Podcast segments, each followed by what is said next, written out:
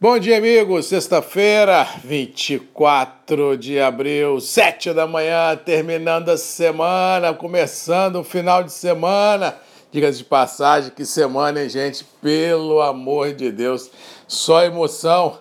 Mercado estressado e ontem foi a cereja do bolo dessa semana inimaginável.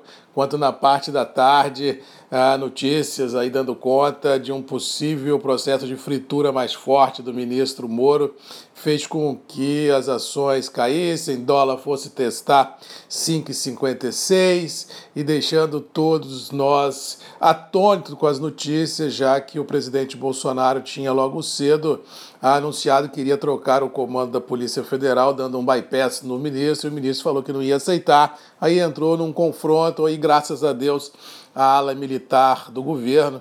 Diga-se de passagem, o general Braga Neto tem atuado com uma maestria muito grande, colocou panos quentes e, pelo menos por enquanto, postergou esse momento dramático que, porventura, possa vir a ocorrer, que é a saída do ministro Moro do governo ah, federal. Vamos torcer para que a tranquilidade impere nessa sexta-feira para que o final de semana a gente não venha ter nenhuma surpresa no mercado desagradável, para que a gente possa enfrentar os desafios que nós temos que enfrentar pela frente, diga-se de passagem, não são pequenos, de forma pelo menos mais tranquila.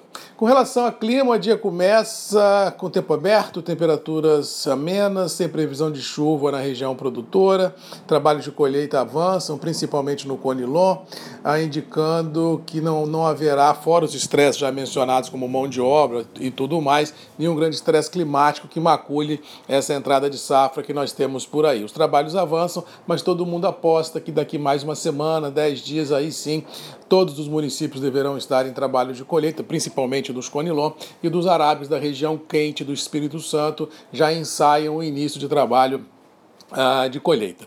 Com relação aos mercados, principalmente vamos falar de Nova York e Londres, tivemos um dia ontem até certo ponto tranquilo, mercado oscilando positivo e negativo, terminou lateralizado, mas vamos lembrar que apesar dessas pequenas volatilidades em Nova York e em Londres, com o campo positivo saindo prevalecido, nós tivemos um dólar rompendo barreiras inimagináveis, saindo de 5,47 para 5,56 em função desse estresse político em Brasília, e mesmo assim não foi motivo suficiente para uma grande derrocada das bolsas internacionais, provando a nossa teoria de que o quadro fundamental ao café tem sustentação, tem um, um cenário interessante e que pode ah, projetar para os níveis vigentes do café, tanto a nível interno quanto a nível internacional, um 2020 interessante. Eu continuo a acreditar que o negócio café será uma das poucas rolhas que irão flutuar nesse mar revolto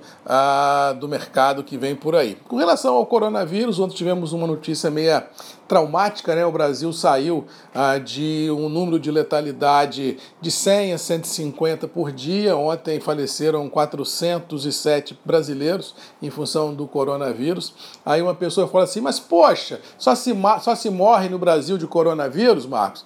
Não, não é que, não é que só se morre de coronavírus. Morre-se agora também de coronavírus pessoas que não morriam até então de coronavírus. Então, o dado desses 407, ele vem a se juntar a todos os outros óbitos que normalmente se tem no Brasil das doenças que todo mundo tem que enfrentar diariamente, como diabetes, como infarto, como ah, aquela coisa normal que todo mundo está, infelizmente, acostumado a enfrentar. Ou seja, não é que está morrendo só de coronavírus, está morrendo também de coronavírus e isso deixa uma estatística muito ruim, ah, porque ninguém gosta de falar de óbitos, principalmente se esses óbitos forem perto da gente, familiar, amigo, vizinho, e começa a acontecer isso até é, perto da gente aqui no Espírito Santo tenho assim amigos numa situação muito complicada uh, no hospital, pessoas novas, 29 anos, ricos, saudáveis e de repente pegam uma doença e estão indo aí como numa situação muito complicada. Realmente a gente só dá assim, só a gente só entende o tamanho do problema quando começa a passar mal e começa a morrer gente do nosso lado. Aí você fala assim, gente, isso chega perto de mim e aí você começa a fazer algumas reflexões e deixa todo mundo meio estressado. Mas, como disse o outro, segue o jogo, não tem como parar, tem que enfrentar os desafios. ah, e tocar a vida à frente, mas resguardando todos os critérios eh, de higiene possível, isolamento social, evitar aglomeração, porque é, é realmente uma, uma situação inimaginável, como disse o ministro ontem da saúde em Brasília. É, ninguém esperava, veio, é, os números são ruins, podem piorar e nós, temos que, e nós temos que nos preparar para um cenário ruim. Mas, como diz o outro, dentro do que nós já estamos vendo o mundo afora, é um cenário que vai piorar para depois, depois sim começar a melhorar. Ou seja, nós vamos ter que ter sangue frio para enfrentar os próximos 30, 40 ou 50 dias, para depois ver como que a coisa vai tocar se tudo correr bem a contento. No mais, vamos ficando por aqui, desejando a todos aí uma boa sexta-feira, que Deus nos abençoe, que a gente possa ter um final de semana tranquilo, com menos estresse político em Brasília, para que a gente possa realmente enfrentar como diz o outro, os desafios, as adversidades que todos nós teremos que enfrentar com um pouco menos de estresse, com um pouco menos de emoção, porque esse tipo de embate político realmente só serve para complicar ainda mais uma situação já complexa, já complicada e de solução uh, meio estressante. Mas vamos tocar a vida, porque não tem para onde correr. Bom final de semana, um abraço do Max Magalhães, da Voz do Café. Boa sexta-feira, fique com Deus e até segunda às sete da manhã comigo aqui nos grupos e redes MM, ponto de encontro desse nosso agro verde amarelo, desse Brasil tão bonito. Bom final de semana, um abraço e até segunda. Tchau!